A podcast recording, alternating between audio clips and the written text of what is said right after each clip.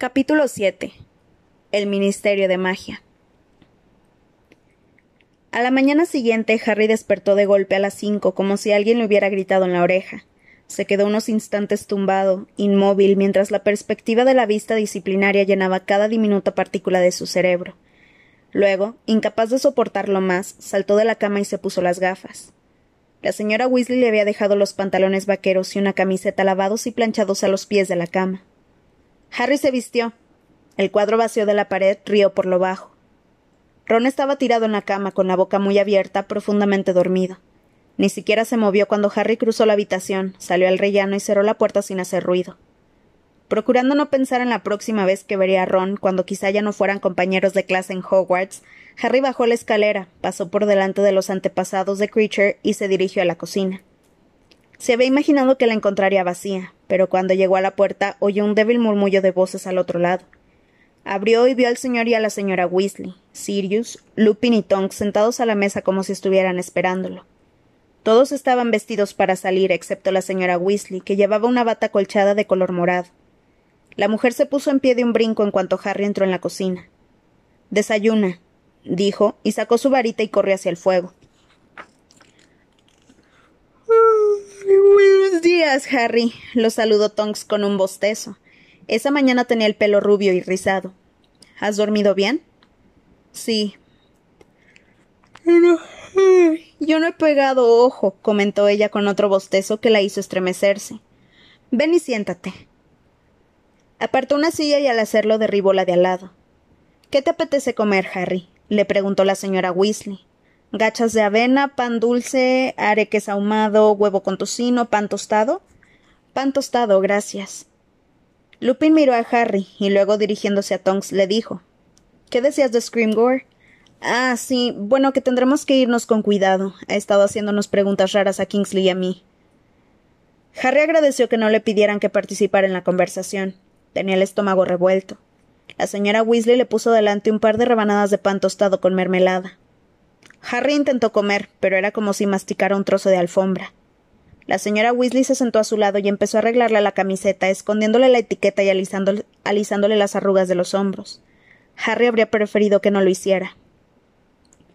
Y tendré que decirle a Dumbledore que mañana no podría hacer el turno de noche. Estoy demasiado cansada. Terminó Tonks. Yo te cubriré, se ofreció el señor Weasley. No me importa, y de todos modos tengo que terminar un informe. El señor Weasley no llevaba ropa de mago, sino unos pantalones de rayas finas y una chaqueta. Cuando terminó de hablar con Tonks, miró a Harry. ¿Cómo te sientes? El muchacho se encogió de hombros. Pronto habrá terminado todo, le aseguró con optimismo. Dentro de unas horas estarás absuelto. Harry no dijo nada. La vista se celebrará en el piso donde trabajo, en el despacho de Amelia Bones. Es la jefa del Departamento de Seguridad Mágica y la encargada de interrogarte. Amelia Bones es buena persona, Harry, afirmó Tonks con seriedad. Es justa y te escuchará. Harry asintió con la cabeza. Seguía sin ocurrírsele nada que decir. No pierdas la calma, intervino Sirius. Sé educado y ciñete a los hechos. Harry volvió a sentir.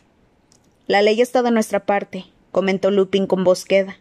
Hasta los magos menores de edad están autorizados a utilizar la magia en situaciones de peligro para su vida. Harry tuvo la sensación de que algo muy frío goteaba por su espalda. Al principio creyó que alguien estaba haciéndole un encantamiento desilusionador, pero entonces se dio cuenta de que era la señora Weasley que intentaba peinarlo con un peine mojado. Le aplastaba con fuerza el pelo contra la coronilla, pero éste volvió a erizarse enseguida. ¿No hay forma de aplastarlo? preguntó desesperada. Harry negó con la cabeza. El señor Weasley consultó su reloj y miró al chico.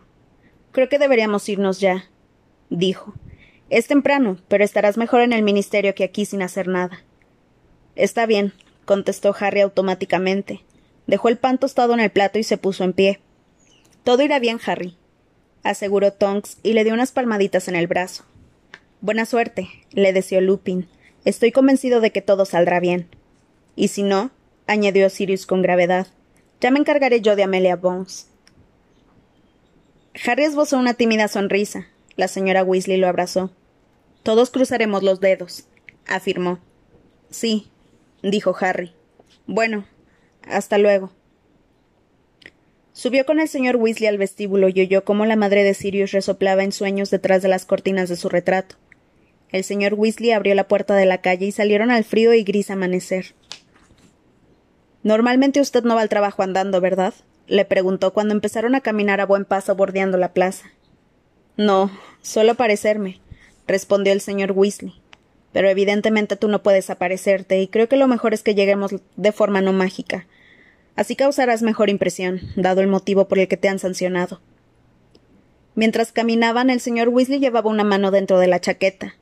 Harry sabía que en esa mano llevaba la varita. Las calles de aspecto abandonado estaban casi desiertas, pero cuando llegaron a la desangelada estación de metro la encontraron llena de gente madrugadora que iba al trabajo.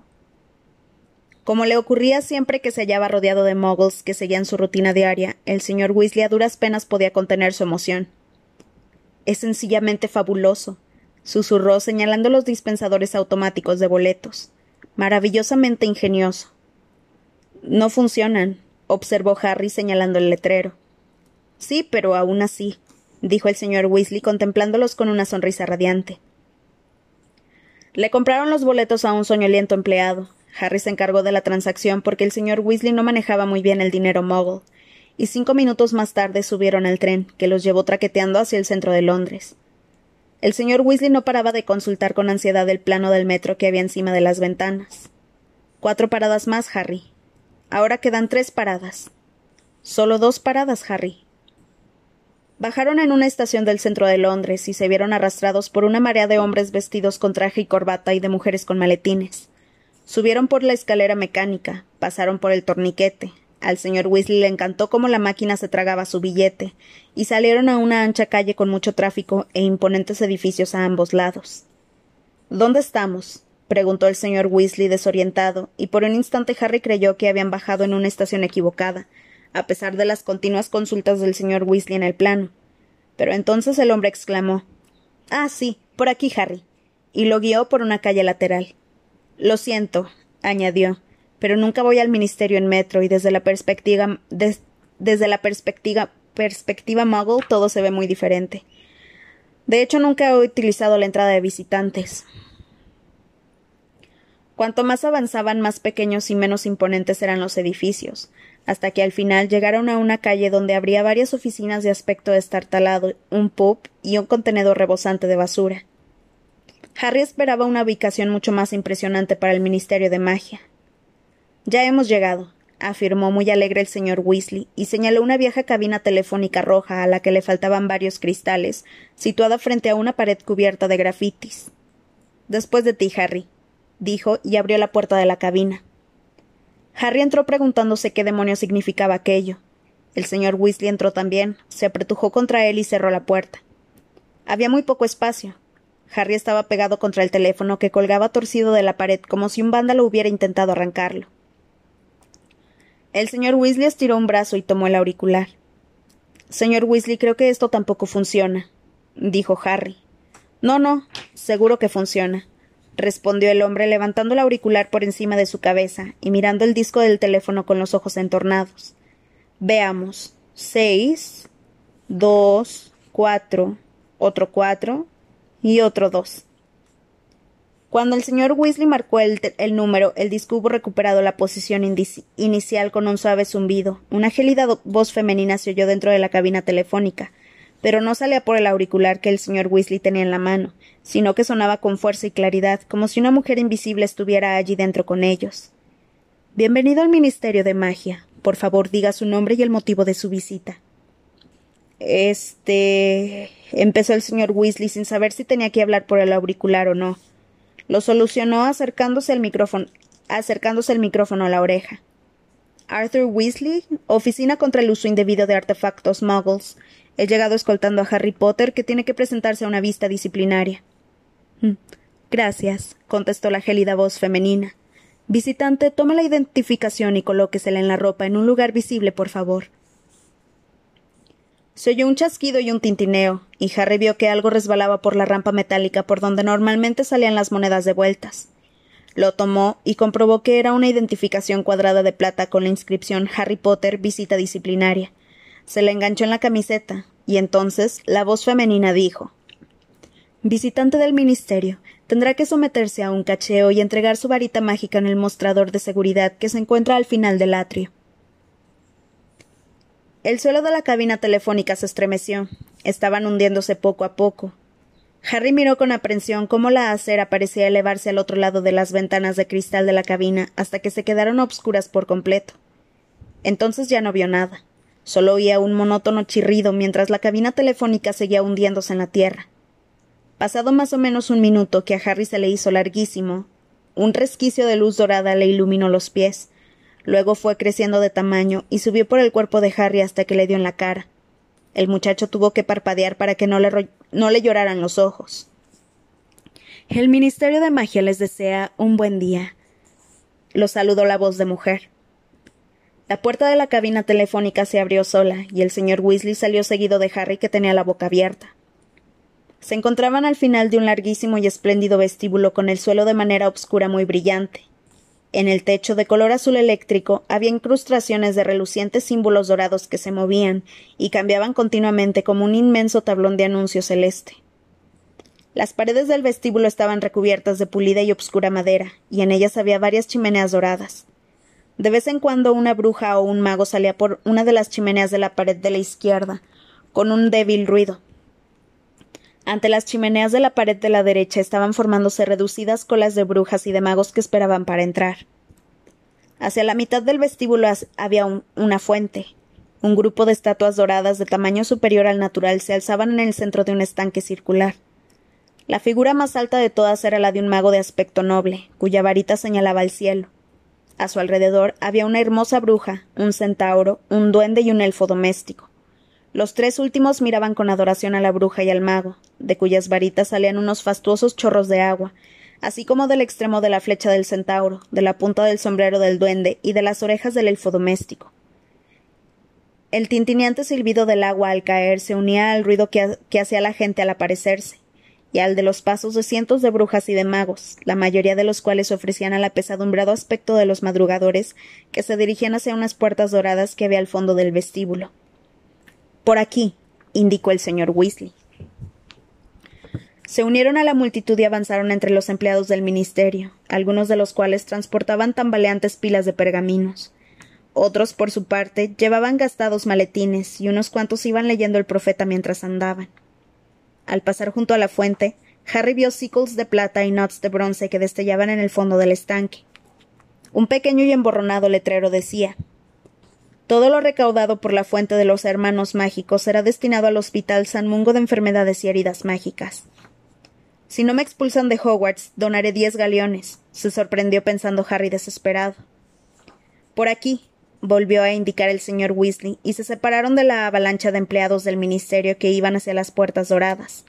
A la izquierda, sentado a una mesa bajo un letrero que rezaba seguridad, había un mago muy mal afeitado y vestido con una túnica de color azul eléctrico, que levantó la cabeza al ver que se acercaban y dejó de leer el profeta. Estoy escoltando a un visitante, dijo el señor Weasley y señaló a Harry. Acérquese, le ordenó el mago al muchacho con voz de aburrimiento. Harry obedeció, y el hombre levantó una varilla larga y dorada, delgada y flexible como la antena de un coche, y se la pasó a Harry por delante y por detrás, recorriéndole todo el cuerpo. La varita, le gruñó a continuación el mago de seguridad tras dejar el instrumento dorado y tender una mano con la palma hacia arriba. Harry se la entregó. El mago la dejó caer sobre un extraño instrumento de latón que parecía una balanza con un único platillo. El aparato empezó a vibrar y de una ranura que tenía en la base salió un estrecho trozo de pergamino. El mago lo arrancó y leyó lo que había escrito en él. Veintiocho centímetros, núcleo central de pluma de fénix, cuatro años en uso, ¿correcto? Sí, afirmó Harry nervioso. Yo me quedo con esto, dijo el mago, clavando el trozo de pergamino en un pequeño pinchapapeles de latón. Usted se queda la varita, añadió, y le devolvió la varita a Harry. Gracias. Un momento, empezó a decir con lentitud el mago. Se había fijado en la identificación de plata de visitante que Harry llevaba prendida en el pecho, pero ahora le miraba la frente. Gracias, Eric, dijo el señor Weasley con firmeza, y agarrando a Harry por el hombro lo apartó de la mesa, y volvieron a mezclarse con la multitud de magos y de brujas que cruzaban las puertas doradas. Empujado por la gente, Harry siguió al señor Weasley por las puertas que conducían a un vestíbulo más pequeño donde había, por lo menos, veinte ascensores detrás de unas rejas de oro labrado. Harry y el señor Weasley se unieron a un grupito que estaba reunido frente a uno de ellos. Cerca de allí había un corpulento y barbudo mago que llevaba en las manos una gran caja de cartón que emitía unos desagradables ruidos. ¿Va todo bien, Arthur? preguntó el mago saludándolo con la cabeza. ¿Qué llevas ahí, Bob? inquirió éste mirando la caja. No estamos seguros, contestó el mago con seriedad. Creíamos que se trataba de una gallina normal y corriente hasta que empezó a echar fuego por la boca. Yo diría que nos encontramos ante un caso de grave violación de la prohibición de la reproducción experimental. Entre fuertes traqueteos y sacudidas, un ascensor descendió ante ellos. La reja dorada se movió hacia un lado, y Harry y el señor Weasley entraron en el ascensor con los demás. Harry se encontró de pronto apretujado contra la pared del fondo. Varias brujas y magos lo observaban con curiosidad. Él se quedó contemplando el suelo para evitar las miradas de la gente y se alisó el flequillo. La reja se cerró con un estruendo y el ascensor empezó a subir poco a poco, con un golpeteo de cadenas, mientras volvía a escucharse aquella gélida voz femenina que Harry había oído en la cabina telefónica. Séptima planta, Departamento de Deportes y Juegos Mágicos, que incluye el cuartel general de la Liga de Quidditch de Gran Bretaña e Irlanda, el Club Oficial de Gobstones y la Oficina de Patentes Descabelladas. Se abrieron las puertas del ascensor. Harry alcanzó a ver un desordenado pasillo en el que había varios carteles torcidos de equipos de Quidditch colgados en las paredes. Uno de los magos que iba en el ascensor, que llevaba un montón de escobas, salió con cierta dificultad y desapareció por allí. Las puertas se cerraron de nuevo, y el ascensor dio una sacudida, pero siguió subiendo mientras la voz de mujer anunciaba. Sexta planta. Departamento de, Transportes Mágicos, que incluye la dirección de la Red Flu, el Consejo Regulador de Escobas, la Oficina de Trasladores y el Centro Examinador de Aparición. Las puertas del ascensor volvieron a abrirse y salieron cuatro o cinco ocupantes. Al mismo tiempo, varios aviones de papel entraron volando. Harry se quedó mirándolos mientras revoloteaban tranquilamente por encima de su cabeza. Eran de color violeta claro y llevaban estampado el sello de Ministerio de Magia en el borde de las alas. Son los memorándum interdepartamentales, le explicó el señor Weasley en voz baja. Antes utilizábamos lechuzas, pero era un verdadero problema porque las, las mesas acababan cubiertas de excrementos. Siguieron subiendo con el mismo traqueteo metálico, mientras los memorándum revoloteaban alrededor de la lámpara que colgaba del techo del ascensor. Quinta planta. Departamento de Cooperación Mágica Internacional, que incluye el Organismo Internacional de Normas de Instrucción Mágica, la Oficina Internacional de Ley Mágica y la Confederación Internacional de Magos, sede británica. Cuando se abrieron otra vez las puertas, dos memorándums salieron disparados junto con unos cuantos ocupantes más del ascensor, pero entraron otros documentos que se pusieron a volar alrededor de la lámpara, cuya luz empezó a parpadear y a brillar sobre sus cabezas. Cuarta planta. Departamento de Regulación y Control de las Criaturas Mágicas, que incluye las divisiones de bestias, seres y espíritus, la Oficina de Coordinación de los Duendes y la Agencia Consultiva de Plagas. Perdón, se, se, disculpó el mago que llevaba la gallina que echaba fuego por la boca y salió del ascensor seguido de una pequeña bandada de memorándum. Las puertas se cerraron una vez más. Tercera planta. Departamento de Accidentes y Catástrofes en el mundo de la magia, que incluye el equipo de reversión de accidentes mágicos, el cuartel general de desmemorizadores y el comité de excusas para los muggles. En esa planta salieron todos excepto el señor Weasley, Harry y una bruja que iba leyendo un trozo de pergamino larguísimo que llegaba hasta el suelo. El resto de los memorándums siguieron volando alrededor de la lámpara mientras el ascensor subía otra vez. Por fin se abrieron las puertas y la voz femenina anunció Segunda planta. Departamento de Seguridad Mágica, que incluye la Oficina contra el Uso Indebido de la Magia, el Cuartel General de Aurores y los servicios administrativos del Wisingamot. Es aquí, Harry, indicó el señor Weasley, y salieron del ascensor junto con la bruja a un pasillo con puertas a ambos lados.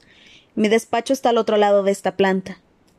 Señor Weasley, dijo Harry mientras pasaban por delante de una ventana por la que entraba la luz del sol. ¿Estamos todavía bajo tierra? Sí, confirmó el señor Weasley. Esas ventanas están encantadas. El servicio de mantenimiento mágico decide el tiempo que tenemos cada día.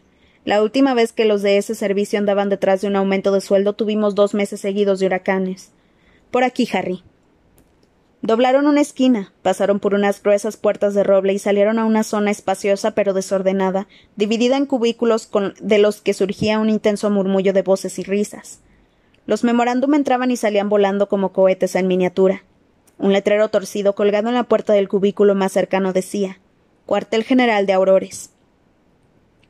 Harry miró con disimulo por la puerta al pasar por delante. Los aurores habían cubierto las paredes con fotografías de sus familias y de los magos más buscados, carteles de sus equipos de Quidditch favoritos y artículos del profeta. Dentro había un individuo con una túnica de color escarlata y una cola de caballo más larga que la de Bill, estaba sentado con las botas encima de la mesa dictándole un informe a su pluma. Un poco más allá, una bruja con un parche en un ojo hablaba con Kingsley Shacklebolt por encima de la pared de su compartimiento. Buenos días, Weasley, lo saludó Kingsley con desgana cuando se acercaron a él. Quiero hablar contigo. ¿Tienes un momento? Si solo es un momento, sí, contestó el señor Weasley. Tengo mucha prisa. Hablaban como si apenas se conocieran, y cuando Harry despegó los labios para saludar a Kingsley, el señor Weasley le dio un pisotón. Siguieron a Kingsley por un pasillo hasta llegar al último cubículo. Harry sufrió una pequeña conmoción, pues la cara de Sirius lo miraba pestañando desde todas las paredes, cubiertas de recortes de periódico y viejas fotografías, incluida una de Sirius haciendo de padrino en la boda de los Potter. El único espacio donde no aparecía la cara de Sirius era el que ocupaba un mapamundi en el que había clavados pequeños alfileres rojos que relucían como joyas. Toma, le dijo Kingsley con brusquedad al señor Weasley, poniéndole un fajo de pergaminos en las manos. Necesito toda la información que puedas conseguir sobre vehículos magos voladores avistados en los doce últimos meses. Hemos recibido información de que Black podría seguir utilizando su vieja motocicleta. Kingsley le hizo un enorme guiño a Harry y añadió en un susurro Dale la revista, quizá la encuentre interesante. Luego, hablando otra vez en un tono de voz normal, añadió Y no tardes demasiado, Weasley. El retraso de aquel informe sobre armas de juego tuvo la investigación en suspenso durante más de un mes. Si hubieras leído mi informe, sabrías que la, expresión es armas de fuego, respondió el, respondió el señor Weasley fríamente. Y me temo que si buscas información sobre motocicletas tendrás que esperar, porque ahora estamos muy ocupados. Bajó la voz y dijo A ver si puedes salir antes de las siete. Molly va a albóndigas. Le hizo señas a Harry y lo sacó del cubículo de Kingsley. Pasaron por otras puertas de roble, recorrieron otro pasillo, torcieron a la izquierda, desfilaron por otro pasillo más, torcieron a la derecha por un nuevo pasillo, mal iluminado y feo, y por fin se encontraron ante una pared. A la izquierda había una puerta entornada que dejaba entrever un armario de escobas, y a la derecha otra puerta con una placa de latón deslustrada que decía uso indebido de artefactos muggles. El sombrío despacho del señor Weasley parecía un poco más pequeño que el armario de las escobas. Dentro había dos mesas apretujadas y apenas quedaba espacio para moverse a su alrededor por culpa de los rebosantes archiveros que cubrían las paredes encima de los cuales había montones de documentos en precario equilibrio. El poco espacio libre de la pared delataba las obsesiones del señor Weasley, pues estaba lleno de varios carteles de coches, entre ellos unos de un motor desmontado, dos ilustraciones de buzones que parecían recortadas de libros infantiles y un diagrama que mostraba cómo montar un enchufe. Encima de la desbordada bandeja que contenía la correspondencia sin abrir del señor Weasley se hallaba una vieja tostadora que hipaba con desconsuelo y un par de guantes de piel vacíos que movían los pulgares. Junto a la bandeja había una fotografía de la señora de la familia Weasley. Harry se fijó en que Percy, al parecer, había salido de ella. No tenemos ventana, se disculpó el señor Weasley al mismo tiempo que se quitaba la chaqueta y la colgaba del respaldo de su silla. La hemos pedido, pero por lo visto no creen que la necesitemos. Siéntate, Harry. Veo que Perkins todavía no ha llegado. Harry se sentó en la silla que había detrás de la mesa de Perkins, mientras el señor, mientras el señor Weasley daba un vistazo al fajo de pergaminos que le había entregado Kingsley Shacklebolt. Ah, dijo sonriendo y extrajo del montón un ejemplar, un ejemplar de la revista El Quisquilloso. Sí, sí, Kingsley tiene razón. Seguro que Sirius encuentra esto muy divertido. Vaya, ¿qué será eso? El memorándum entró volando por la puerta abierta y se posó encima de la tostadora hipante. El señor Weasley lo desdobló y lo leyó en voz alta. Tercer inodoro público regurgitante denunciado en, en Bethnal Green. Por favor, investiguen de inmediato. Ah, esto ya es demasiado. ¿Un inodoro regurgitante? Bromistas anti-muggles, explicó el señor Weasley frunciendo el entrecejo. La semana pasada tuvimos dos, uno en Wimbledon y, y otro en Elephant and Castle. Los muggles tiran de la cadena y en lugar de desaparecer todo. Mm, bueno, ya te lo imaginas. Los pobres llaman a esos sonajeros, creo que se llaman. Ya sabes, los que arreglan las cañerías y esas cosas. ¿Plomeros? Eso es, pero como es lógico no saben qué hacer. Espero que podamos atrapar al responsable. ¿Se encargan los aurores de buscarlo? Oh, no, esto es demasiado trivial para los aurores. Lo hará la patrulla de seguridad mágica. Ah, Harry, te presento a Perkins. Un anciano mago encorvado y de aspecto tímido que lucía un suave y sedoso cabello blanco acababa de entrar en la habitación jadeando. Oh, Arthur. exclamó desesperadamente sin mirar a Harry. Por fin te encuentro. No sabía qué hacer, si esperarte aquí o no. He enviado una lechuza a tu casa, pero veo que no la has recibido. Hace diez minutos llegó un mensaje urgente. Ya sé, lo del inodoro regurgitante, comentó el señor Weasley. No, no, no, no, no, no es el inodoro, es la vista de este chico, Potter. Han cambiado la hora y el lugar. Empieza a las ocho en punto y se, celebra abajo, en la vieja sala número diez del tribunal. En la sala vieja, pero si a mí me dijeron por las barbas de Merlín. El señor Weasley consultó su reloj, soltó un grito y se levantó de un brinco de la silla.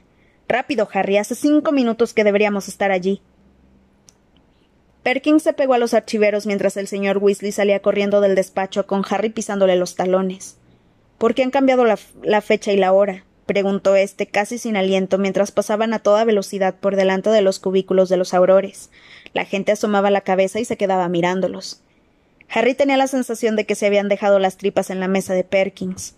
No tengo ni idea, pero menos mal que hemos venido con tiempo. Si no te hubieras presentado habría sido catastrófico. El señor Weasley se detuvo patinando junto a los ascensores y pulsó con impaciencia el botón de bajar. Vamos. Apareció el ascensor acompañado de fuertes ruidos metálicos y subieron en él rápidamente. Cada vez, que el ascensor se detenía en una planta, el señor Weasley se ponía a maldecir furioso y aporreaba el botón número nueve. Esas salas del tribunal no se utilizan desde hace años, explicó el señor Weasley con enojo. No sé cómo se les ha ocurrido celebrar la vista allí. A menos que. Pero no, no creo. Una bruja regordeta que llevaba una copa humeante entró en ese momento en el ascensor, y el señor Weasley no dio más explicaciones. El atrio, dijo la gélida voz femenina, y las rejas doradas se abrieron mostrando a Harry una lejana vista de las estatuas doradas de la fuente. La bruja regordeta salió del ascensor y entró un mago de piel cetrina y rostro muy triste. Buenos días, Arthur, saludó con voz sepulcral mientras el ascensor empezaba a descender de nuevo. No se te ve mucho por aquí abajo. Es un ausente urgente, Boat dijo el, señor Weasley, que se balanceaba sobre la punta de los pies y lanzaba nerviosas miradas a Harry. Ah, sí, exclamó Boat, mirando a Harry sin pestañear. Claro. Harry ya no era capaz de experimentar más emociones, pero la imperturbable mirada de Boat no hizo que se sintiera muy cómodo. Departamento de Misterios, anunció la voz femenina y no dijo nada más. Rápido, Harry, lo apremió el señor Weasley cuando las puertas del ascensor se abrieron y entonces se echaron a correr por un pasillo muy distinto de los superiores. Las paredes estaban desnudas, no había ventanas ni puertas aparte de una negra y sencilla situada al final. Harry pensó que entrarían por ella, pero el señor Weasley lo agarró por un brazo y lo arrastró hacia la izquierda, donde había una abertura que conducía a unos escalones. Por aquí, por aquí, indicó el señor Weasley jadeante, bajando los escalones de dos en dos. El ascensor no llega tan abajo. ¿Por qué la celebrarán aquí? Llegaron al final de los escalones y corrieron por un nuevo pasillo muy parecido al que conducía la mazmorra de Snape en Hogwarts, con vastas paredes de piedra en las que eh, había soportes con antorchas. Las puertas de ese pasillo eran de madera muy gruesa, con cerrojos y cerraduras de hierro. Sala diez, creo que ya casi, sí. El señor Weasley se detuvo frente a una sucia y obscura puerta con un inmenso cerrojo de hierro y se apoyó en la pared, llevándose una mano al pecho donde notaba una fuerte punzada. Adelante, dijo entrecortadamente señalando la puerta con el pulgar. Entra. ¿Usted. usted no. no entrará conmigo? No, yo no estoy autorizado. Buena suerte. El corazón de Harry latea con violencia contra su nuez. Tragó saliva, giró el pesado pomo de hierro de la puerta y entró en la sala del tribunal.